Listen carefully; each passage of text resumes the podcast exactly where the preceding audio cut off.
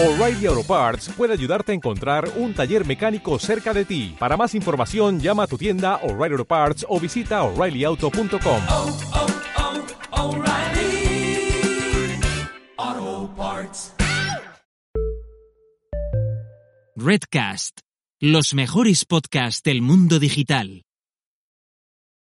Hola, solo por aclarar, quería comentar que la entrevista de hoy es una entrevista a tres, en tres puntos diferentes y por tanto algunas veces verás que hay un poquito de retardo y otras que la conexión falla un pelín. Eh, se nota más al principio, conforme avanza la entrevista la conexión funciona mejor y, y, bueno, la coordinación entre los tres también funciona mejor.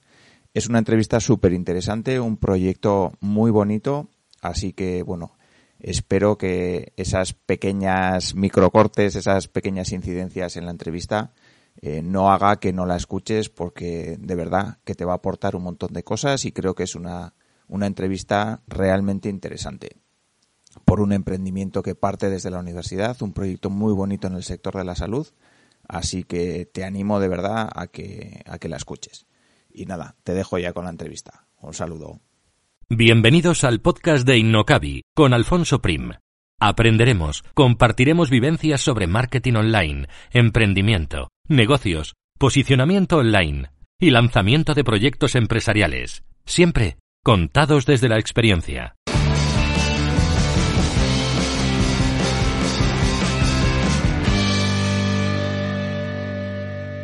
Hoy hablamos con el equipo de Legit Health, un programa de diagnóstico y seguimiento de problemas de piel para dermatólogos que ha sido desarrollado por un equipo de jóvenes emprendedores desde la Universidad del País Vasco. El dispositivo emplea inteligencia artificial para hacer un análisis automático de imágenes de problemas cutáneos y ayuda a los dermatólogos a realizar un seguimiento detallado. Luego lo veremos en más detalle con, con, ellos. Un proyecto muy innovador, interesante y con una gran proyección que hoy comentaremos en profundidad con el equipo que lo está lanzando al mercado. De emprendimiento, negocios, inteligencia artificial, emprender desde la universidad y mucho más hablaremos en la entrevista de hoy. Y saludo ya a mis dos invitados que forman parte del equipo emprendedor, que son Alfonso y Taig. Así que hola Alfonso y Taig y muchísimas gracias por estar aquí. Muy buenas, un placer. Gracias a ti, Alfonso. Muy bien, si os parece, eh, podríamos comentar brevemente quiénes sois y cómo habéis llegado hasta aquí. Luego ya entraremos un poquito más en detalle en qué es el proyecto y así que si os parece, presentaros vosotros mismos. Perfecto, pues bueno, empiezo. Eh, yo soy Alfonso Medela, eh, soy físico, estudié física en la Universidad del País Vasco y, y luego terminé mis, mis, estudios en la Universidad de Groningen, en, el, en Holanda y después también estudié en Deusto, ya me metí un poco más en el tema de inteligencia artificial mediante un máster y ya de ahí pues di un poco el salto al trabajo de, de Computer Vision, donde estuve varios años en Tecnalia desarrollando proyectos de poco de todo tipo, pero dentro de, de la imagen médica y inteligencia artificial. Y luego ya pues eh, comenzó la parte de, emprendimiento y de este proyecto que entraremos en detalle más adelante. Mi caso es un poco distinto, un poco más caótico y menos estructurado. Eh, yo estudié en la UPVHU varias cosas. Eh, pues se me da muy bien empezarlas, muy mal acabarlas, pero lo que tuve claro desde el principio era que me gustaba emprender. Entonces, desde segundo de carrera, pues me involucré mucho con, con CITEC, que es toda la parte de fomento del emprendimiento de la UPV, y pues me dediqué a crear proyectos y, y empresas durante la uni. Y bueno, pues al final la vida me ha llevado a, a esto. Vale, vale, pues interesante. Eh, no sé si tu formación tiene algo que ver con el tema de inteligencia artificial, con, con esto o, o, no. Bueno, eh, en la es, medida es, que es, es curiosidad, ¿eh? Es, es, curiosidad. No, no tiene absolutamente sí. nada que ver si, si es relevante o no para el proyecto, pero, o para lanzar un proyecto o para emprender, pero es curiosidad. Es buena pregunta y estaba tratando de pensar si lo que estudié psicología valía por toda la parte que de estadística, etcétera, pero o sea, yo, programo y me encargo de programar el front. Digamos que todo lo que no es algoritmos, lo hace Alfonso, lo hago yo. Y sin embargo, todo lo que es, al final, esto se basa en el método científico. Creo que porque hacemos algoritmia, pero también porque hacemos un tema médico. Entonces, todo consiste en pues, leer papers, acumular estado del arte y pensar cómo, cómo validar las soluciones. Entonces, en esa parte sí que me ha ayudado un poquito mi, background más académico. Vale, vale. Sí que, bueno, ya nos has dicho, Taig, que, que, bueno, que a ti sí que te interesaba la parte de emprendimiento desde el principio, desde la universidad, pero a ti, Alfonso, no sé si tú tenías pensado ya cuando estabas estudiando física eh, que te ibas a dedicar a emprender o física, tal como yo lo veo, eh, puede ser una carrera más teórica o más de dar clases. No, no sé cómo, cómo lo veías tú y por qué te lanzaste a emprender. Pues sí, bueno, realmente yo no tenía 100% claro que, que, iba a tener una empresa y lo veía como algo súper, súper complejo en aquel momento, pero sí que era algo que me emocionaba, ¿no? Entonces, un poco la decisión de estudiar física, que, que es algo raro que siempre me han dicho, en, entonces se decía mucho que ibas a ser profesor, ¿no? Justo ese, ese comentario. Yo tenía claro que no iba a ser profesor, aunque me encanta la formación, ¿no? De un poco esporádica. Y, y luego ya con el tiempo eh, fui fui viendo, ¿no? avanzando, sabía que no quería, no quería trabajar como algo muy teórico, no quería tampoco estar en un laboratorio, pero sí que me di cuenta que la física servía para, me ayudaba mucho a plantear problemas y a resolver problemas, que es al final lo que trata la vida, ¿no? Y eso se podía llevar a muchos ámbitos. Y entonces, cuando fui a Holanda, allí estaba muy avanzado el tema de la inteligencia artificial, lo cual en España no estaba en este momento, en ese momento. Entonces, pues me sirvió para ver que eso era el futuro decidí apostar por ello y luego ya vi que emprender, cuando conocí ya a mis socios y vi que pues emprender pues iba a ser algo más posible con gente que ya tenía más conocimientos, ¿no? Como sobre todo Tai y Andy. Y bueno, entonces ahí ya, pues vamos, me lancé a ello. Cuando ya, cuando ya teníamos el proyecto nos lanzamos a tope. Vale, cuéntanos o contadnos eh, un poquito cómo os conocisteis. Eh, de, de, dónde surge la idea? ¿Cómo os conocéis? Eh, ese tipo de cosas que siempre es interesante.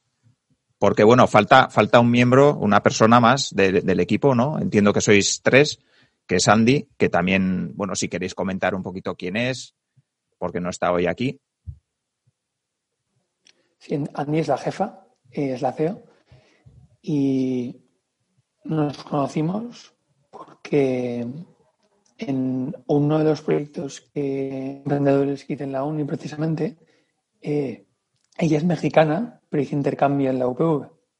Entonces, ella se parece un poco a, nosotros en cuanto a que la aburría sencillamente ir a clase, así que buscaba como prácticas, otras serie de cosas que hacer. Así que yo a ella la conocía y, eh, sin embargo, en aquel entonces era más o menos un proyecto que yo lideraba y ella, digamos, se subió al carro, que es un poco lo opuesto de cómo ha pasado ahora, ¿no? Esto al final creo que quien tuvo un poco la, la idea original fue, fue ella y luego, pues, todo el tema de emprendimiento, pues volvimos a juntarnos y luego, claro, nos interesó mucho todo el tema de inteligencia artificial. Entonces nos empezamos a involucrar mucho con una comunidad eh, que se llama School of AI, que también tiene presencia en Bilbao. Y ahí conocimos a Alfonso. Alfonso, ¿tú, tú cómo lo viviste aquel? Sí, pues, pues así fue. Al final nos conocimos en ese, ese evento y, y, ahí comenzamos la aventura, ¿no? Realmente fue como un match instantáneo, ¿no? Eh, de hecho, fue una presentación conjunta de un montón de, de, un montón de gente en la que nos llamó la atención un poco los perfiles de, de lo, uno del otro y, y, ahí comenzó esa relación.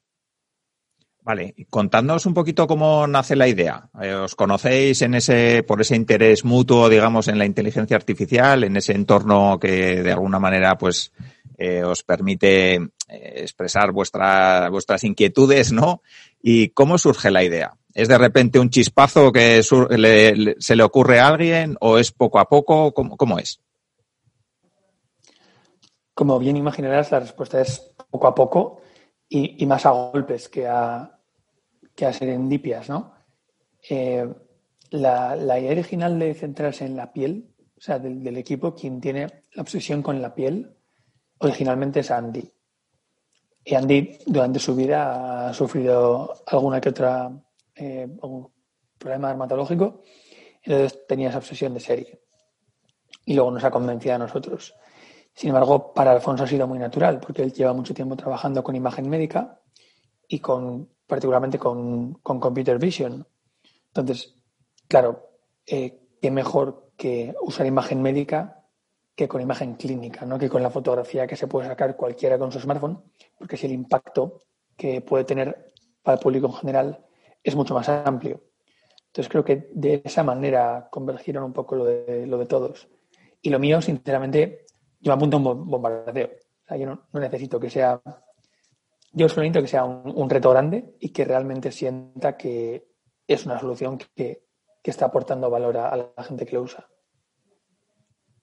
Vale, vale. Eh, no sé si quieres añadir algo más, Alfonso, o si no, me contáis cuál es el objetivo de- del proyecto que estáis desarrollando. Bueno, a ver, yo igual como un poco añadir también, en mi parte, como decía, se unía muy bien los proyectos y luego el hecho de aterrizar, yo estaba, todo lo que estaba haciendo era muy, mucho más la parte de investigación. Y no era, es verdad que no era algo muy aterrizado, ¿no? No es algo que lleva, que al final estás creando impacto, ¿no? Entonces, el hecho de llevar, crear algo que realmente va a tener un impacto en la sociedad, que puedes cambiar los, el sistema de salud, que puedes mejorar, incluir más pacientes, conectar pacientes con médicos, pues era, pues al final esto, vamos, que encajaba perfectamente en mi, digamos que en mi perfil. Y un poco con lo que te estoy comentando, el objetivo este, ¿no? Al final, pues eh, digamos que es, crear el sistema de, salud del futuro, ¿no? Es trabajar para que, para incluir, que para que más gente tenga acceso a la dermatología. La dermatología es un sector súper colapsado. Hay mucha gente que no puede ir al dermatólogo o incluso gente que no es consciente y no va al dermatólogo, ¿no? Entonces, el hecho de poder, poder hacer esto todo más accesible, conectar al paciente con el médico y con todos estos problemas dermatológicos que están creciendo un montón, como el cáncer, o también los problemas crónicos, porque la población cada vez es una población más envejecida. Tenemos una esperanza de vida que ha aumentado muchísimo en los últimos 100 años.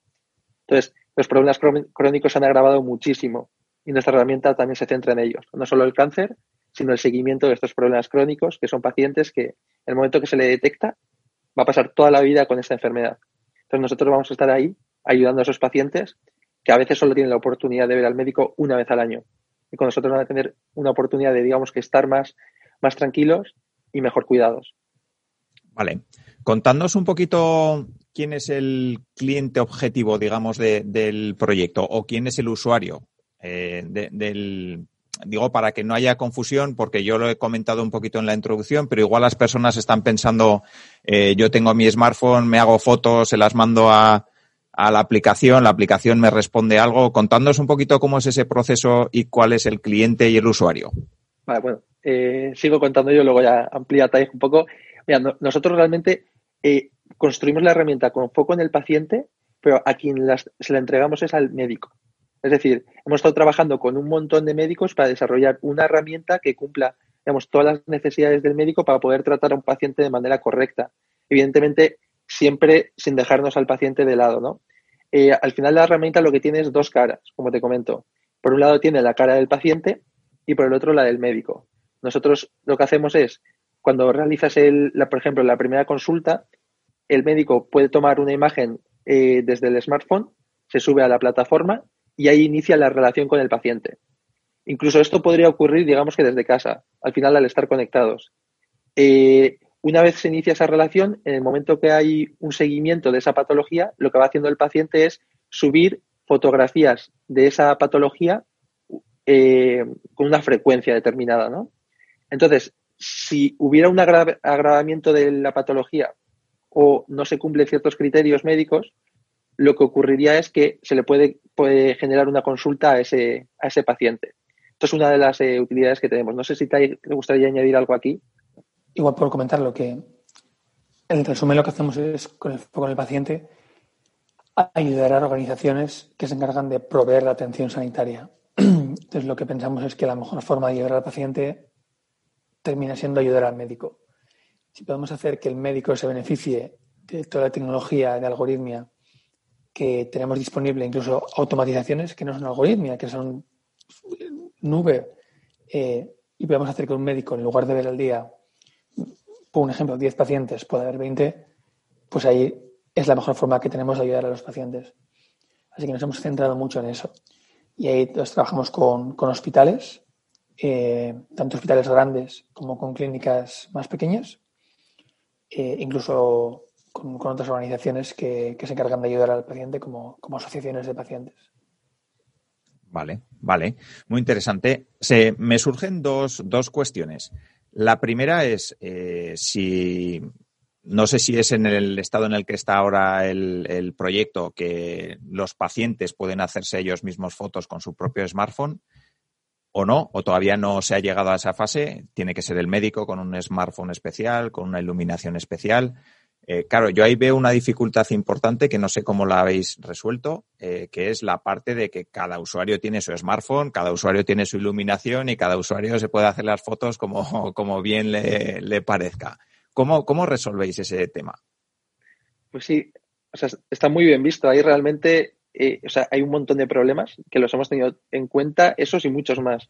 Primero, estás, primero comentas el tema de, de la, supongo un poco la calidad de imagen, ¿no? La diferencia entre smartphones Sí. y la necesidad de que el médico la tome o no. En este caso, eh, totalmente lo puede tomar cualquier paciente que tenga un smartphone normal. Es decir, ahora hoy en día casi todo smartphone tiene unos 12 megapíxeles o más y eso es más que perfecto. Es decir, a partir de ahí realmente no va a haber mejores resultados. Eh, y aunque un paciente tuviera un smartphone de, con 8 megapíxeles, también es suficiente. Muchas veces hay muchas fotos que son de cámara frontal, que tienen menos megapíxeles, que son suficientes.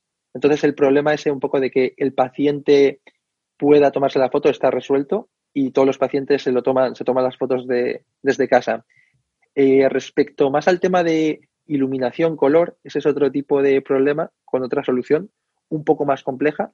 La parte de color la resolvemos con, con eh, hay, hay, para ciertas tareas no hace falta que, digamos, que, que, se, que se corrija el color. Por ejemplo, la detección de una enfermedad no influye tanto el cambio de color, pero sí para el seguimiento.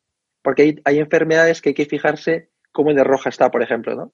Entonces, ese tipo de cosas las solucionamos con una, digamos, con una, un hardware, una pegatinita que tiene colores y nosotros corregimos el color de la, de la imagen con eso. Además de estimar un poco el tamaño real de esa, de esa lesión. No sé si quieres añadir algo más, Tai. Nada. Vale, vale. Pues sí que me gustaría, porque otro de los de las dudas que, que surgen es, eh, vale, una aplicación detecta todas las enfermedades que hay en la piel, los millones o cientos o no sé cuántos puede haber, o detecta enfermedades muy concretas. A día de hoy detecta eh, aproximadamente 139 patologías. Son 139 patologías de las más comunes. Eh, de hecho, incluso algunas no son tan, tan frecuentes. Es verdad que en la, en la piel hay miles de enfermedades, pero cuando hablamos de miles de enfermedades, muchas son subtipos de enfermedades, ¿no?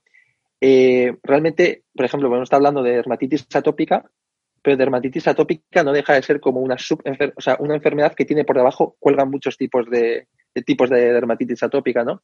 Entonces, eh, nosotros llegamos a cierta especificidad, ¿no? Podemos llegar a dermatitis atópica de tal tipo, pero tampoco llegamos a, digamos, a un nivel muy, muy, muy, muy profundo, ¿no? A día de hoy.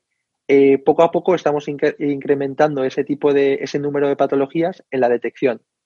Luego, en la parte de seguimiento, eh, nos centramos en, en unas 7 ocho patologías importantes, inflamatorias y crónicas, como por ejemplo el acné, psoriasis, urticaria, eh, supurativa, que son enfermedades que están muy a la orden del día y nosotros pues hacemos el seguimiento de estas. Entonces digamos que hacemos más de, en detección un mayor rango de, de patologías porque es necesario para poder diagnosticar y luego el seguimiento nos focalizamos en las más importantes. Vale, el tema de ofrecer... Ah, pe perdona, Tai, que no sé si vas a comentar algo. Sí, que justo aquí también hemos hecho mucho trabajo, curiosamente, de investigación previo, porque sí que es verdad que patologías dermatológicas, ¿cuántas habrá? Pues difícil contarlas, muy difícil. Miles en, de ese orden. Y además es difícil establecer claramente pues, si es distinto psoriasis, de psoriasis en placas, de psoriasis en las uñas, ¿no? ¿Son tres patologías o son una? Eh, sin embargo, sí está muy estudiado cuáles de esas patologías son las que tienen mayor incidencia, mayor prevalencia. Y luego hay una métrica muy interesante que nos gusta mucho, que es cuántos eh, días o cuántos años de calidad ha perdido una persona debido a esa patología. Entonces ahí escogimos, eh, cubriendo como las primeras 60, ya estés cubriendo un percentil gigantesco de, de lo grueso de ello. Y haciendo las 139 que actualmente hacemos, realmente cubrimos gran parte de las necesidades de, de la población dermatológicas. Vale, vale. Y cuando hablamos de enfermedades importantes, ¿cuáles catalogaríais ahí como las cinco más, más importantes? No sé si por frecuencia, por gravedad o, cómo las catalogaríais. A ver, yo, eh, por comentar, seguro que Taija ahora me, me amplía. Tenemos un pequeño delay, me va a perdonar. Eh, sin ninguna duda, la primera, el cáncer vasocelular. Eh, no hacemos, no- a día de hoy no estamos haciendo el seguimiento del vasocelular, pero el vasocelular al final eh, lo detectamos y es el cáncer más común que hay en eh, más común que hay en el planeta. Como más común no me refiero al cáncer de piel, sino al cáncer en general. Y después también otro de los más comunes es el cáncer escamoso, de células escamosas. Entonces, estos dos son fundamentales y la herramienta los detecta. Y luego en la parte de inflamatoria, por ejemplo, para darte unos números, la dermatitis atópica la sufre el 20% de los niños. Para que te das, o sea, uno de cada cinco tiene dermatitis atópica. Y el acné, también, por ejemplo, estamos hablando pues de que un porcentaje significativo de la población tiene acné. No sé si ronda el 10%, si no me equivoco, hay de, de cierto en, en adultos. Entonces, pues es bastante, es bastante grande. Taig, ¿ibas a comentar alguna cosita? Sí, la forma en la que lo clasificamos generalmente son, vamos a por las crónicas, patologías cutáneas crónicas, y esas le amargan la vida a la gente. Porque es, si alguien tiene psoriasis o tiene urticaria, mucho- en muchos casos lo tiene crónico. Significa que la gente termina ya rindiéndose. Gente que decide que la vida es así.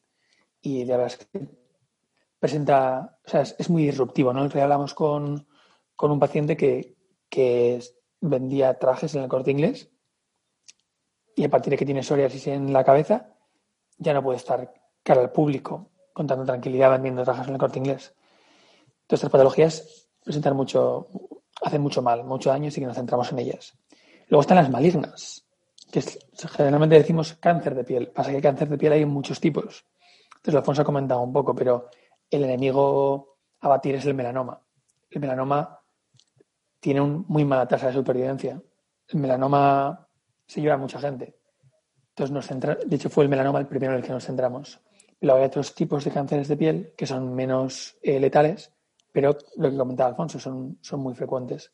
Y luego llevamos a por las patologías más frecuentes, como el acné, por ejemplo.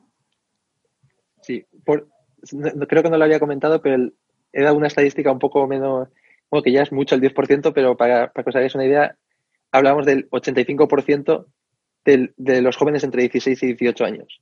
O sea, creo, yo no he tenido acné de, por suerte, digamos. Pues, pues es una suerte, es una suerte, yo sí.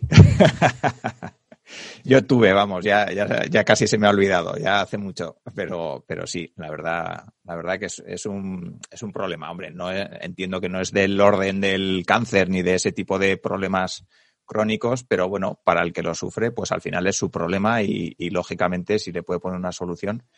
Ya que hablamos de solución, entiendo que vuestro sistema lo que hace es diagnosticar y de alguna manera el seguimiento, ¿no? Pero la parte de, de solución del problema siempre entiendo que tiene que haber un dermatólogo. ¿Cómo funciona la parte de ofrecer soluciones? Sobre eso, eh, te dan un contexto muy interesante, que es, tú has sido un, un paciente que ha sufrido acné. Entonces, te pregunto, ¿tú cómo sabías cuánto acné tenías? Bueno, ni idea. Para mí era muchísimo. Claro, es mucho, o sea, es demasiado, ¿no? Si es, Claro, sí, es- siempre es demasiado. Siempre que hablamos de enfermedades es demasiado. Sí. Claro, pero imagínate, si empezabas un tratamiento, ¿no? O imagínate, a veces, según la temporada del año, según cuánto dormías, igual tenías más o menos. Sin embargo, el gran problema es que tú no tienes una forma eh, estable o objetiva de medir cuánto acné tienes en un determinado punto. Entonces, la- todos hacemos cábalas, ¿no? Será cuando como chocolate, será cuando me estreso porque hay exámenes, ¿no? Sí. Pero no, ese es el problema, que no, no hay una forma de medirlo.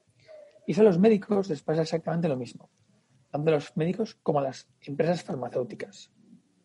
Entonces, lo que está pasando hasta ahora es como es muy difícil medir exactamente cuánto acné tiene una persona, es relativamente difícil saber qué tratamientos funcionan mejor o qué cosas son los que desencadenan un peor acné. Y ahí es donde entra la parte de seguimiento, que antes cuando no hemos explicado, o sea, a la gente que no es médico le parece un poco trivial, pero los médicos lo entienden.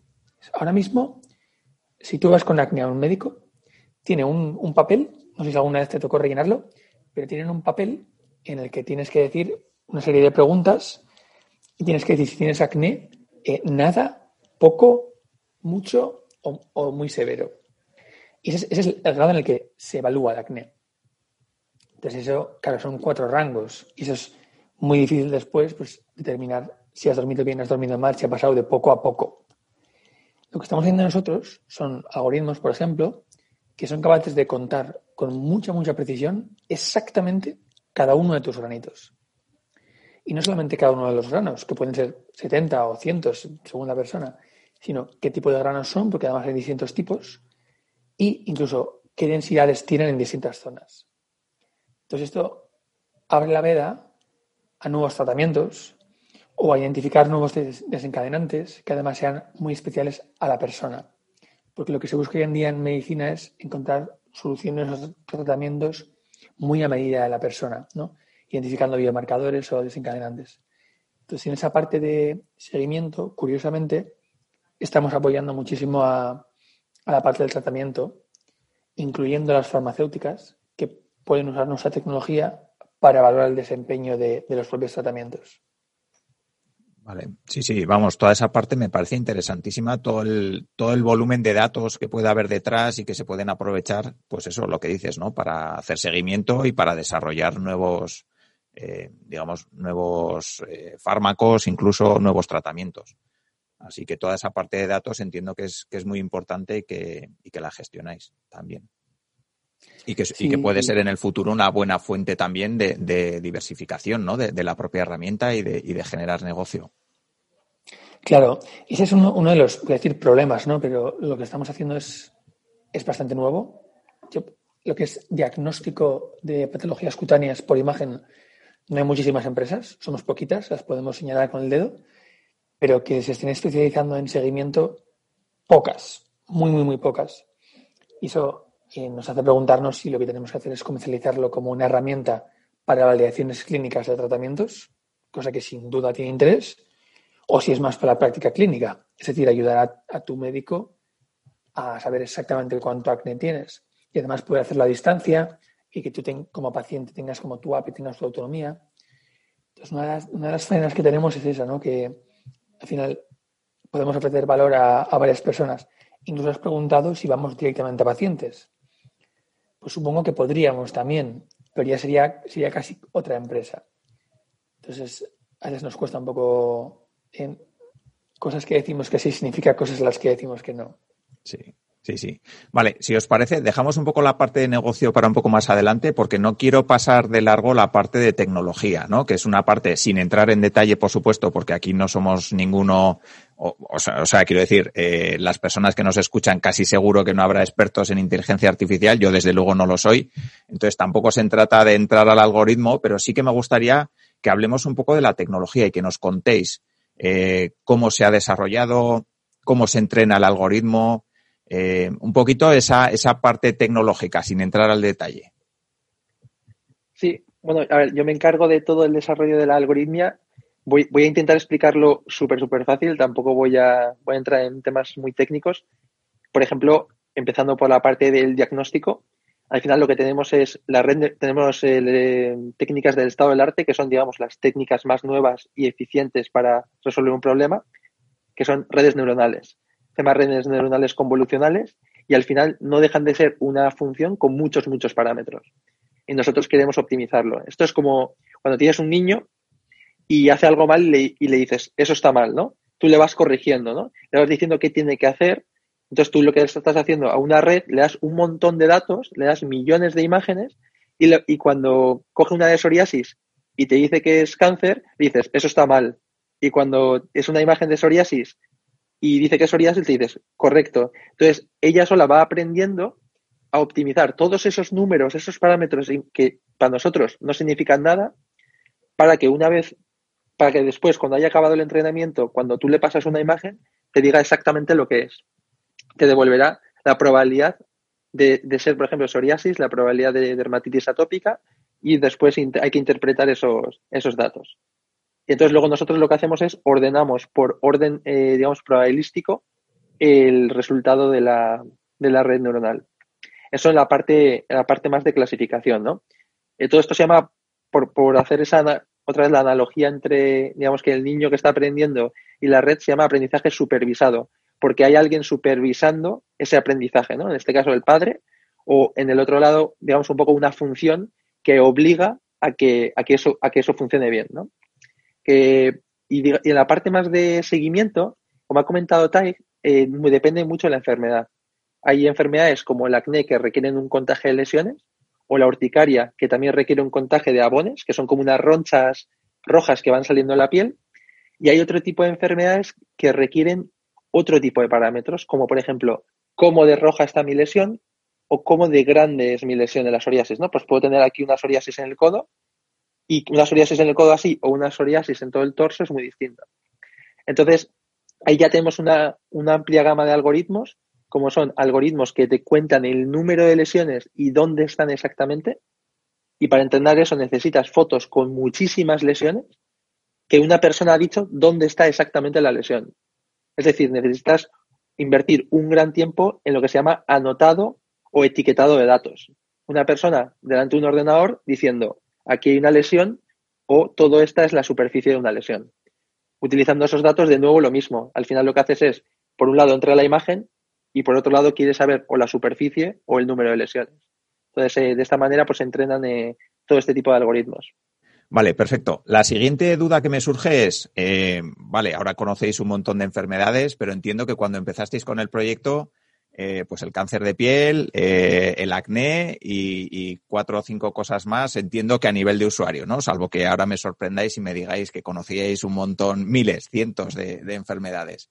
Eh, claro, cuando empiezas con un proyecto de este estilo, digamos que no tienes el conocimiento que puede tener un dermatólogo cuando hablamos de, temas de problemas de piel, ¿cómo empezáis a, a digamos, a haceros acopio de ese conocimiento? Hablasteis con muchos dermatólogos, con pocos, con un dermatólogo en concreto que os ayudó un montón. Contadme cómo fue eso, ese principio, porque, porque sí que me parece que puede ser interesante. Nosotros no hacemos un clic en el teclado sin que un dermatólogo nos lo diga. Eso es súper, súper importante desde, desde el muy principio. Eh, y tuvimos la suerte de contar pues, con el apoyo de, Biocruces, que es un poco el quien se encarga de liderar la innovación eh, biomédica en, Vizcaya, nos apoyó muchísimo y nos juntó muy rápido con, dermatólogos como pues, María Izu o Jesús Gardiazabal, que son referentes. Y luego también hemos hecho mucho, mucho trabajo pues, de tocar la puerta de dermatólogos que estén especializados en patologías concretas y asociarnos con ellos para esas patologías. Y además es una sinergia muy bonita porque generalmente estos dermatólogos que se especializan lo que hacen es una labor de, investigación, una labor de investigación académica, les gusta publicar. Y lo que hacemos nosotros es muy susceptible de publicación porque es, está justo en la frontera de, lo que está sucediendo hoy en día, ¿no? del estado del arte. Así que eh, ha sido una labor siempre mano a mano con, con dermatólogos e incluso otros profesionales médicos como cirujanos de, cabeza y cuello, como el doctor Carlos Chiesa, que es un doctor del Hospital Donostia, que es una pasada. Es una pasada. Es, de hecho, un doctor que se ha aliado a hacer cursos él de inteligencia artificial. Y bueno, al final, pues estar con estos médicos no solamente nos da ese rigor médico, sino también nos motiva, nos motiva a seguir trabajando. Vale, interesante. Me surge una, duda y es, eh, bueno, yo estoy en contacto con, con, bastantes emprendedores y tal, y siempre está el momento ese en el que tienes que hablar con alguien y, bueno, siempre, siempre da cosa, ¿no? Hablar con, con una persona que consideras que es, bueno, pues en vuestro caso, pues un dermatólogo reconocido a nivel, eh, no sé si español o a nivel eh, mundial o a nivel europeo, pero siempre da respeto, ¿no? Ir a pedir consejo, ir a pedir ayuda a un profesional al que, bueno, pues eh, lo necesitas para desarrollar tu proyecto. En vuestro caso, ¿cómo fue ese proceso de, bueno, de empezar a contactar con esos médicos, con esos dermatólogos y luego, pues, pues bueno, al final eh, pedirles que os ayudaran o, o cómo fue? Es un tema personal, así que igual respondo primero yo y luego cuentas tu experiencia, Alfonso. En mi caso, me gusta como lo has dicho, ¿no? A veces da como cosa hablar mm. con, pues, con estos referentes, estos hematólogos. Yo creo que nací sin cosa, sinceramente. Es un atributo además que saca la de mi madre. Mi madre tiene aún menos cosa que yo. Eh, y no, no sé, no, no me, siempre veo como que todos somos personas, humanos, que queremos como hacer cosas. Y de hecho me he encontrado que cuanto más, generalmente cuanto más como éxito tiene una persona, generalmente lo hablas con ellos y son los más, los más abiertos a colaborar. Y luego al final es, pues yo qué sé, pues el, el supermercado y es la persona que, ¿no? Con la que, me, que hoy te estás colando en la, en la fila del supermercado, ¿no? Y luego la gente que es, que es médicos como Carlos Chiesa son, son la leche, son de tomarte una caña y, y hablar de la vida. Alfonso, ¿tú cómo lo has vivido? Pues sí, yo, a ver, yo sí tengo más esa cosa, ¿no? Dentro, dentro de mí, ¿no? Pero sí, mira, yo siempre, yo siempre he sentido un, sentido un respeto tremendo por los médicos, pero al, al, final intento verlo como lo dice Taek, ¿no? Yo he conocido mucha gente en la calle, en, en, momentos más sociales, donde estás en un bar o donde estás en otro tipo de situación, y después te enteras de lo que, de lo que es, y lo vives y es completamente distinto, ¿no? Porque luego dices, joder, este tío es el, el CEO, es el jefe de tal empresa de 100.000 empleados, diciendo, ¿cómo es posible que haya hablado con él de tal manera y que haya creado tal, amistad, tal vínculo de amistad, ¿no? Entonces lo que dice Taik, ¿no? Al final es esa persona que te la encuentras luego en la calle y que también es, igual que tú, ¿no? Entonces, si lo abordas desde ese punto de vista, y no solo lo abordas desde ese punto de vista, sino que encima sabes que poco a poco vas entrenándote más en saber pues cuáles son los intereses, ¿no? Los intereses suyos, los tuyos, los mutuos, ¿no? Y empiezas a, a, a encontrar ese punto medio, te vas dando cuenta de que todo fluye más, de que al final pues los dos salís súper contentos de la reunión y realmente, pues eso, pues la, cosa es que sí al principio la tenía, hace unos años tenía, me costaba muchísimo más. Ahora ya pues es algo, es algo muy natural para mí. Contadnos ahora en qué estado está el proyecto, exactamente. Bueno, exactamente, vamos, lo que queráis contar, pero, pero vamos, por hacernos una idea de si lo tenéis muy avanzado, de si ya está en fase de comercialización, de si está en fase de pruebas todavía, por tener el, el horizonte marcado. Bueno, sí, está quedando una entrevista un poco rara porque estamos a tres bandas y cada uno en un sitio diferente. Entonces, eh, no pasa nada. En, dentro de ese contexto, yo creo que, que se entiende perfectamente y que, y que, vamos, que está quedando bien. No os preocupéis. Es una entrevista en, en tiempos de COVID, que es, Eso es. es, es la, la, realidad en la que vivimos ahora. Eh, pues esto va un poco además al hilo, al punto en el que estamos. Nosotros empezamos con esta solución ya incluso a... No teníamos el marcado CE, que es algo necesario para comercializar, porque somos un dispositivo sanitario, pero ya empezamos a hacer un poco, tocar puertas más a nivel, a nivel comercial. Eh, pues para hacer un, igual un piloto antes de, no en vistas a cuando tuviéramos el mercado C. Y eso pasó antes del coronavirus. Y claro, es una, una especie de, lo nosotros puedes llamarlo una solución de telemedicina. Aunque engloba telemedicina, engloba diagnóstico por imagen, ¿no? Pero es telemedicina. Y claro, telemedicina antes o después del COVID es una cantidad muy, muy distinta. Y eso también lo hemos visto nosotros en, en lo que es la, la, actividad de la empresa.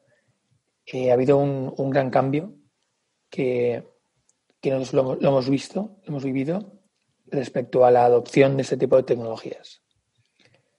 Por un lado, un millón de personas, un millón de startups se han lanzado de repente a hacer soluciones de dermatología y hemos visto también decepciones en ese, en ese sentido. Eh, sin embargo, esto ha sucedido porque la demanda ha aumentado. Entonces, hospitales o médicos que, pongo un ejemplo, íbamos a tener una reunión hace no mucho, igual hace un año, eh, te hablo, ¿eh? mira cómo ha cambiado todo, con unos médicos y pensamos en hacerla por videollamada. Pero era, era impensable. Y hecho, cuando hablamos con la gente de, de, Biocruces, nos dijeron, mmm, es que no se mueven mucho por videollamada, no les gusta. Claro, eso fue cuando era una opción, antes de, mucho antes del coronavirus. Si empezaron a haber rumores de coronavirus, de ahí a como estamos ahora, realmente es flipante la velocidad a la que, a la que ha avanzado la, la, digitalización de la sanidad. Entonces, en ese aspecto, estamos creciendo bastante rápido. En España, eh, estamos ya en, en algunos centros médicos con hospitales y el que más avanzado estamos es el Hospital de Torrejón, que está en Madrid, y están usando la herramienta pues, para todo el departamento de dermatología. Y la experiencia es muy buena. Luego también estamos eh, ofreciendo a residencias o centros asistenciales que lo que tienen son, por ejemplo, poblaciones que no pueden acercarse o desplazarse a, a un centro de atención primaria. Y es pues tiene que ir alguien a, a, su casa, entonces se toma la fotografía, el algoritmo lo analiza, o incluso un familiar le puede sacar la fotografía para que luego le llegue al, al, al, practitioner, ya me en inglés, porque también estamos empezando a trabajar con Alemania y Reino Unido. Es una cosa muy, muy inicial, pero está un poco más avanzado con el Reino Unido. Eh, de hecho, para incorporar la herramienta en, en, el sistema público, en el NHS. Y esto ha sucedido muy rápido. Debería haber sido más lento. Entonces, en ese aspecto, la verdad es que hemos sido afortunados dentro de lo malo. Vale, sí, sí me gustaría preguntaros también por esa parte, o digamos esa fase inicial, ¿no? De prototipado, de testado de la idea. Yo entiendo que, no sé, yo como me lo imagino, ¿no? Que vas a un médico y le dices, mira, es que tengo una aplicación que te puede ayudar en el diagnóstico y el seguimiento de enfermedades cutáneas. Y bueno, puede ser que le entre por aquí y le salga por allá, o que realmente os haga caso. En vuestro caso, ¿cómo fueron eh, primero ese, ese primer prototipo, cómo fue, cómo lo hicisteis, y luego cómo fue esos primeros early adopters, digamos, esos, esos primeros que se atrevieron de alguna manera a probar la herramienta? Esto puedo, puedo comentar un poco y luego si Sotaik me, me lo amplía. Eh, como te comentamos, nosotros empezamos por la parte del melanoma, ¿no? Que el melanoma tenía, tiene un interés muy, muy grande porque es, es muy letal, ¿no? No es tan común como el vaso celular, pero una vez tienes melanoma es muy complicado, ¿no? Entonces, comenzamos con la detección del melanoma. Al final, la detección supone clasificar, digamos que diagnosticar, ¿no? Es como, poco como un sinónimo, ¿no? Entonces, nosotros con esa herramienta, con eso que fuimos construyendo en la detección de melanoma y poco a poco más tipos de cáncer, pues nosotros entonces creíamos que te, teníamos la solución, ¿no? Entonces, tú empiezas a contactar con médicos y te vas dando cuenta de que, por ejemplo, un médico eh, es bastante bueno, ¿no? Normalmente un experto, igual un residente no, pero un experto pues tiene muy buen ojo y te dice, oye, pues esto no es la herramienta que más me ayuda a mí, ¿no? La detección. Yo tengo tales y tales, tales problemas, ¿no? O sea, te lo dice el número uno. Otro te va a decir, pues a mí me gusta un poco, pero lo veo más para eh, atención primaria y tal. Y poco a poco, cuando llevas 100 médicos, has recogido una evidencia que es la que vas incluyendo en tu MVP. Entonces, a medida que vas recogiendo toda esa evidencia y vas haciendo, digamos, cogiendo lo más, lo más, lo que más se repite y lo vas introduciendo en tu MVP, lo que vas viendo es que el interés que vas generando es mucho mayor.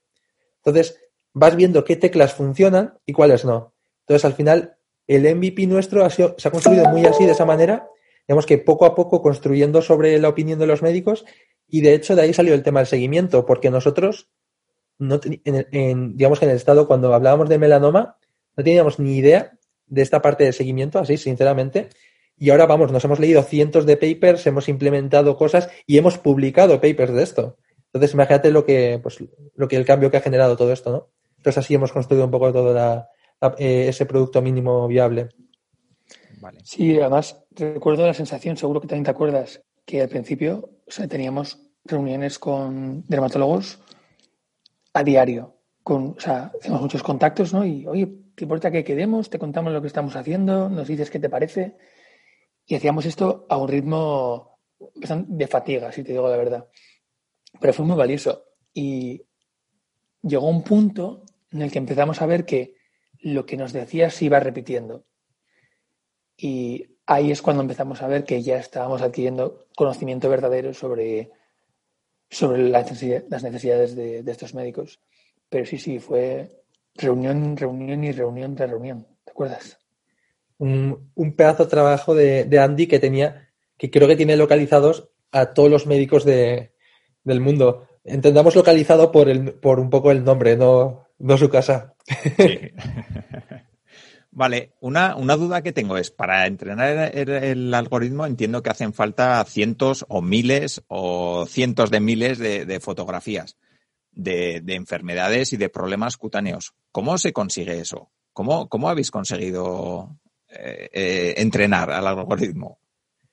Pues esa es otra muy buena pregunta que nos la hacen, nos hace mucha gente y, y en un al final principalmente, primero comienzas también con datasets públicos. Hay datasets públicos que son atlases dermatológicos, como son el DERNET y el ISIC, pero al final eso es lo que tiene acceso todo el mundo, ¿no? Con eso es un poco lo que se construyen por las publicaciones más iniciales y los algoritmos más iniciales. Pero nosotros ya conocíamos el potencial de esto, veníamos ya de un mundo de que digamos que conocíamos esto. Entonces nosotros empezamos a recoger también en colaboración con distintos centros médicos, centros privados y también con Biocruces. Al final lo que hacemos es crear nuestro propio dataset, un dataset privado donde pues en estas colaboraciones pues estableces tienes cierta propiedad ¿no? de, los datos, ¿no? Entonces, en, combinando esos datos privados y públicos, al final estás creando herramientas que, pues, que no, no tiene acceso el, todo el público. ¿no? También eh, una cosa que hemos ido haciendo con el tiempo es, hay muchas publicaciones que utilizan datos, eh, datos suyos que no son tampoco públicos y vienen ya de estudios eh, que ya están hechos. ¿no? Entonces, establecemos ciertas colaboraciones con ellos porque en el mundo de las publicaciones a veces contactas con alguien que ha publicado algo y le comentas tu idea e intentas mejorar algo y a veces pues incluso colaboras con ellos y ellos están felices de, ¿no? de darte esos datos y de trabajar en, en común. Así que un poco estas tres ramas, eh, digamos. Pero la parte más fuerte es la parte privada, que es la que poco a poco vas acumulando más, más datos. Vale, vale. Eh, por continuar, me parece, vamos, eh, yo creo que hemos cubierto muy bien eh, pues esos inicios, la tecnología, un poco el, el, objetivo del proyecto, la propuesta de valor. Pero ahora, ¿cómo, ¿cómo se genera negocio con esto? ¿Qué idea tenéis? ¿Cómo pensáis monetizar? Si lo estáis haciendo ya, si no, también en qué estado tenéis esa parte y, un poco cuál es la previsión. Lo estamos haciendo ya, afortunadamente. Y la manera es bastante fácil de explicar. Lo que hacemos que tiene mucho valor son los algoritmos. Los algoritmos son lo que ha explicado Alfonso, ¿no? Pues tienes mucho dataset que te ha costado adquirir, tanto por, por el volumen del dataset como por el hecho de que la fuente tiene que provenir de una fuente clínica, ¿no? Son datos de pacientes, como por el hecho de que hay que etiquetarlos. Es decir, no solamente es toma una foto de una psoriasis, sino que igual tres médicos tienen que haber confirmado que es psoriasis. Y eso más aún para el caso de saber si tienes poco, mucho o, o demasiado acné. ¿no? Eh, y eso es, pues, después hacer las magias que hay, hay técnicas, ¿no? Y Alfonso, de hecho, es está considerado experto europeo en lo que se llama Fusion Learning, que es precisamente usar técnicas para el dataset que tengas, eh, digamos, optimizarlo, sacarle todo el rendimiento posible. Entonces, eso eh, lo comercializamos de dos maneras. Una de ellas es, voy a decirlo, desnuda, como el dato bruto, el algoritmo puro. Y eso llamamos una API, que seguro que ya conoces lo que es una API, pero pues si alguien no conoce, eh, una API es como si le dijéramos a la gente que puede venir con su enchufe y enchufarse directamente en nuestro algoritmo. Y ahí pueden enchufar lo que sea que ellos estén usando. Eso tiene sentido para empresas muy grandes, hospitales muy grandes, que ya tienen todos sus sistemas informáticos, no quieren cambiarlos ni meter otros, pero quieren meter los algoritmos. Entonces, pues los enchufamos. Es que es una, una forma de comercializarlo. Y la otra es, ¿qué pasa si la persona igual tiene algunas herramientas tecnológicas, pero tampoco tiene una solución muy avanzada a la que enchufar la API? Ningún problema. También tenemos una aplicación, una web app, que está muy bien porque eh, es, la misma aplicación, pueden iniciar sesión médicos y pacientes al mismo tiempo y pues, se encarga de toda la interacción entre, entre médico y paciente para hacer todo aquello que hemos comentado. Entonces, la, parte de la aplicación, eh, que es, ha recibido un, premio por, el diseño que tiene, porque está, está hecha muy fácil para todo tipo de, pacientes y todo tipo de médicos, ¿no? que también hay muchos tipos de, de personas ¿no? en el mundo eh, soluciona mucho la necesidad de clínicas pequeñas o incluso clínicas ya grandes, ¿no? Una pequeña cadena, igual cinco clínicas, y les va muy bien. Sin embargo, para hospitales grandes o incluso aseguradoras, yo lo que quieren es más la parte de la API. Vale, vale, muy interesante. Sí que me gustaría también hablar un poco de la parte de, de financiación y desarrollo. No sé si habéis captado financiación para desarrollar el proyecto, si no, si habéis recibido apoyo de universidades, de instituciones. Contándonos un poquito esa parte que creo que también es importante en un proyecto como el vuestro. Bueno, esto comienzo, comienzo explicando un poco y luego te, te amplía Taif, que es más eh, experto en este área. Nosotros comenzamos al principio con capital privado y, en, los, en la primera etapa. Luego tuvimos un gran apoyo del gobierno vasco y también de los hospitales de bueno, Cruces y Basurto. Hay, dentro de algunos programas del gobierno, pues hemos tenido subvenciones, ¿no? Así que la verdad que por esa parte, con, eso tiramos la, primera, la primera etapa y, y después en el momento que, han ido surgiendo ya más necesidades, eh, pues hemos empezado a levantar una ronda, una ronda que en la que estamos ahora mismo, que bueno, Taix te, te amplía un poco más esto. Sí, también mencionar que, para que te hagas una idea, en todo el tiempo que llevamos trabajando, que ya hemos tirado millas, ninguno ha cobrado un sueldo. Entonces, cuando decía Alfonso que hemos empezado con capital privado, significa que es dinero que hemos puesto en nuestro bolsillo y en lo que hemos ido facturando lo hemos reinvertido en su totalidad. Pero sí, por supuesto, la, toda la ayuda que hemos recibido del gobierno vasco con las, sobre todo con, tiene un programa llamado MedTech, que es para eh, ayudar a empresas como la nuestra, empresas pequeñas, a validar clínicamente sus herramientas. Sin eso no, no sé dónde estaríamos. Y luego, como siempre, pues la, Diputación de Vizcaya y en concreto la UPV siempre se ha portado con nosotros de maravilla y ahí tenemos mucho agradecimiento. Y ahora ya estamos en un punto en el que hemos generado ya no evidencia clínica, sino evidencia de negocio suficiente como para levantar una ronda. Y estamos cerrando ya una ronda de, pues, de 500.000 euros que nos permitirá llevar la empresa al siguiente nivel. Vale. No sé si queréis comentar ya cuál es el siguiente nivel o si lo dejamos para, para un poco más adelante. Pues mira, tengo un Excel muy divertido, muy divertido. de, ¿Un tiene... Excel de, de, los de verdad o...? o sea, de no, los que... De verdad, de verdad de la vida. Eh, o sea, es un Excel muy divertido porque no, no, es financiero.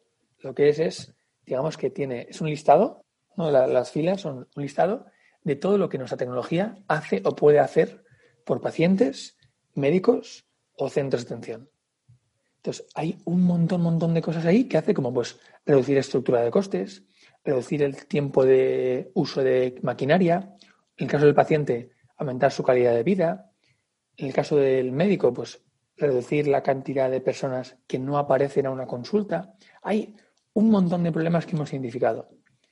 Y el dinero lo queremos precisamente para coger la herramienta del algoritmo y decir, mira, esto sabemos que es un problema muy gordo de esta población, de este segmento, hay que solucionar esto. Entonces, pues desarrollar funcionalidades nuevas de la aplicación o nuevos algoritmos para hacer la vida más fácil en ese aspecto. Y te digo, tenemos un Excel tan largo que con 500.000 no nos da, ¿eh? Vale, vale. Sí que, bueno, he visto por ahí también, y creo que en la entrevista de Pensamiento Digital que escuché que os hizo Frankie, eh, también comentabais que habéis tenido algún acuerdo de colaboración con Xiaomi y no sé si con algún otro tipo de empresa así potente también. Eh, ¿Qué os ha aportado este tipo de acuerdos? No sé si todavía está vigente o ya no. Eh, contándonos un poquito esa parte porque creo que también es interesante para este tipo de proyectos. Pues al final este tipo de colaboración surge de la necesidad de, nuestra en las eh, validaciones clínicas que realizamos. Al final todo, nuestro producto lo tenemos que validar clínicamente en los hospitales y, y para ello, como, te, como, bien te hemos comentado, pues necesitamos eh, los smartphones, ¿no? Entonces, lo que hacemos es proveer a los médicos con estos smartphones de, de Xiaomi. Es un acuerdo que al final eh, es, es, de interés mutuo, ¿no? Porque a Xiaomi le interesa, Xiaomi entra en la parte médica, que está, de hecho, Xiaomi tiene un, catálogo súper amplio de productos, ¿no? Y al final, pues también le interesa toda la parte de, de el área médica y a nosotros nos encanta colaborar con un, digamos, con eh, un partner tan grande, ¿no? Y que nos ha dado un apoyo de la leche porque nos manda estos teléfonos a, a todos los, digamos que a todos los médicos, ¿no? Y, y también, también es verdad que trabajamos con Derlite. Derlite es un proveedor de, de, eh, bueno, trabajan eh, con eh, dermatoscopios y tienen dermatoscopios, eh, no el aparato en sí, sino un dermatoscopio que se lo acoplas al teléfono móvil. Un dermatoscopio es como una lupa, una lupa especial que tiene una luz también muy, muy especial, ¿no? Sirve para ponerla, lo pones justo en la piel y se ve la foto de un lunar, por ejemplo, súper ampliada y muy, muy bien, ¿no? Sin, sin ningún brillo ni nada. Entonces, eh, este tipo de dispositivos que hay de todo tipo, pues utilizamos unos muy buenos para llevarlos a, llevarlos también al hospital y al final utilizar el smartphone solo o con este tipo de dispositivo. Así que es un poco ese tipo de, ese tipo de colaboración la que tenemos con, con nuestros partners. Vale.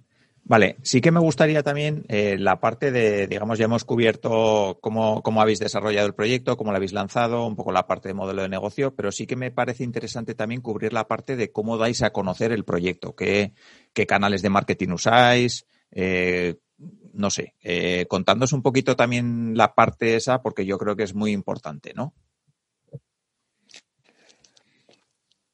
Publicaciones científicas. Nuestro, nuestro sector el, el, marketing se basa en la evidencia, cosa que nos encanta, pero es lento. Eh, nos gusta porque lo que estamos haciendo realmente es eh, ofrece muchas posibilidades de publicar y eso nos ayuda mucho a colaborar con otros médicos para publicar. Pero no, no hay un atajo, no es como otro producto que de repente, no, no por trabajar con Xiaomi, eh, de repente ya la gente quiere usarte. es, un, es un sector siempre muy basado en la evidencia. Así que nuestro marketing, curiosamente, consiste en hacer validaciones clínicas con hospitales y publicar, publicar resultados en, revistas científicas. Parte de ello, si lo quieres llamar incluso, o sea, estoy pensando ahora que se puede considerar marketing de influencers, pero que estas publicaciones no las hacemos solos, las hacemos con los expertos médicos que son referentes en su área ser referentes, precisamente, pues, lo puedes llamar ser influencer, que es totalmente meritocrático, no va de subir vídeos, va de, vas a PubMed o a cualquier lado y ves que tiene 800 publicaciones médicas, eh, pues trabajar con ese. Y ese es nuestro principal herramienta de marketing, publicar congresos. Vale. Vale, interesante, interesante. Al final, en el mercado en el que estáis, pues entiendo que vais a los canales donde va a estar vuestro usuario final. O sea que, que vamos, eh, entendible 100%.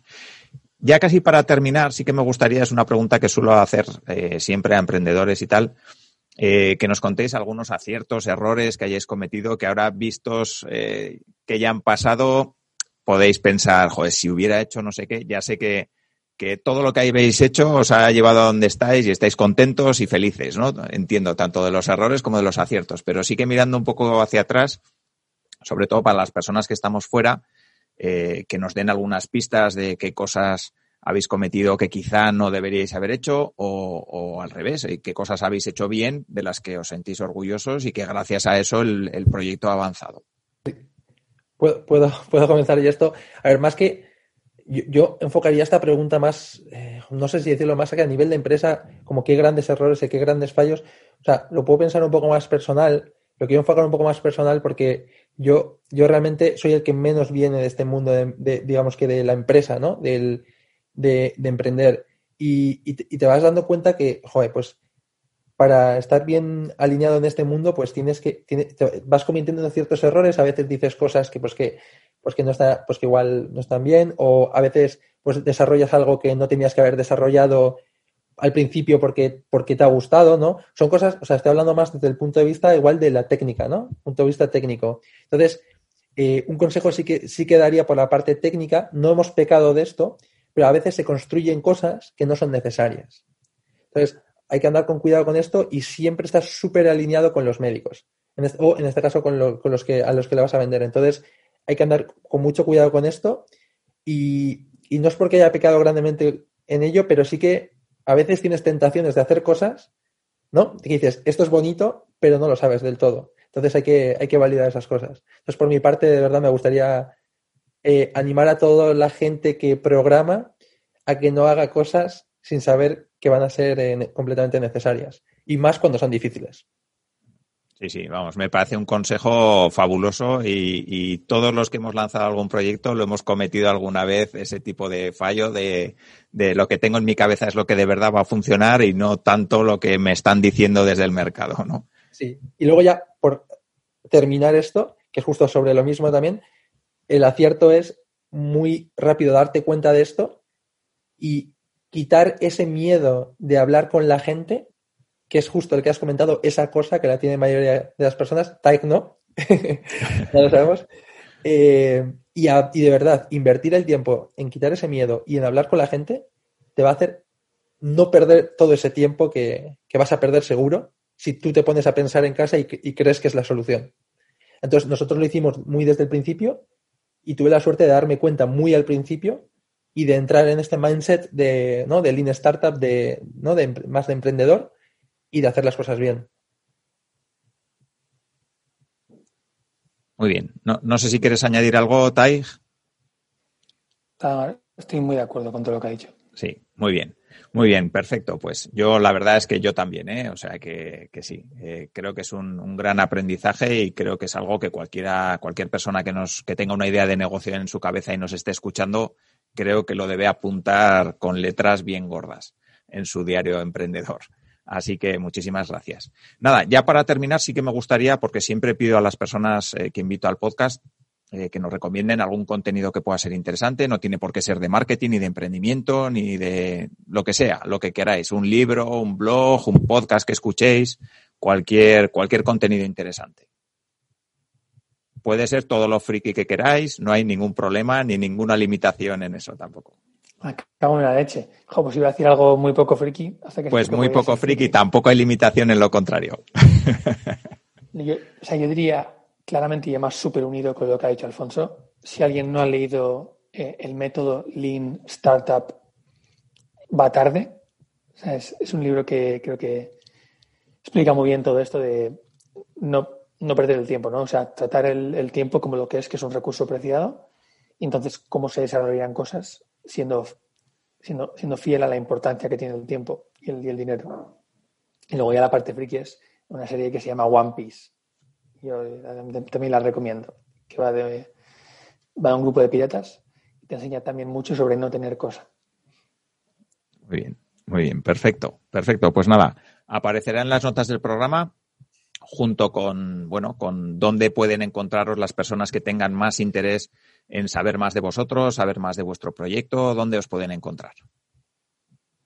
Muy bien. Pues si, si quieren ampliar información, lo más fácil es ir a legit.health o legit, como quieras llamarlo, punto salud. Ahí tenemos la página web, tenemos un formulario de contacto por si alguien quiere, tiene cualquier duda y estaremos encantados de charlar. Y puede, también, vamos, ningún problema, pues la gente puede contactar con nosotros en LinkedIn.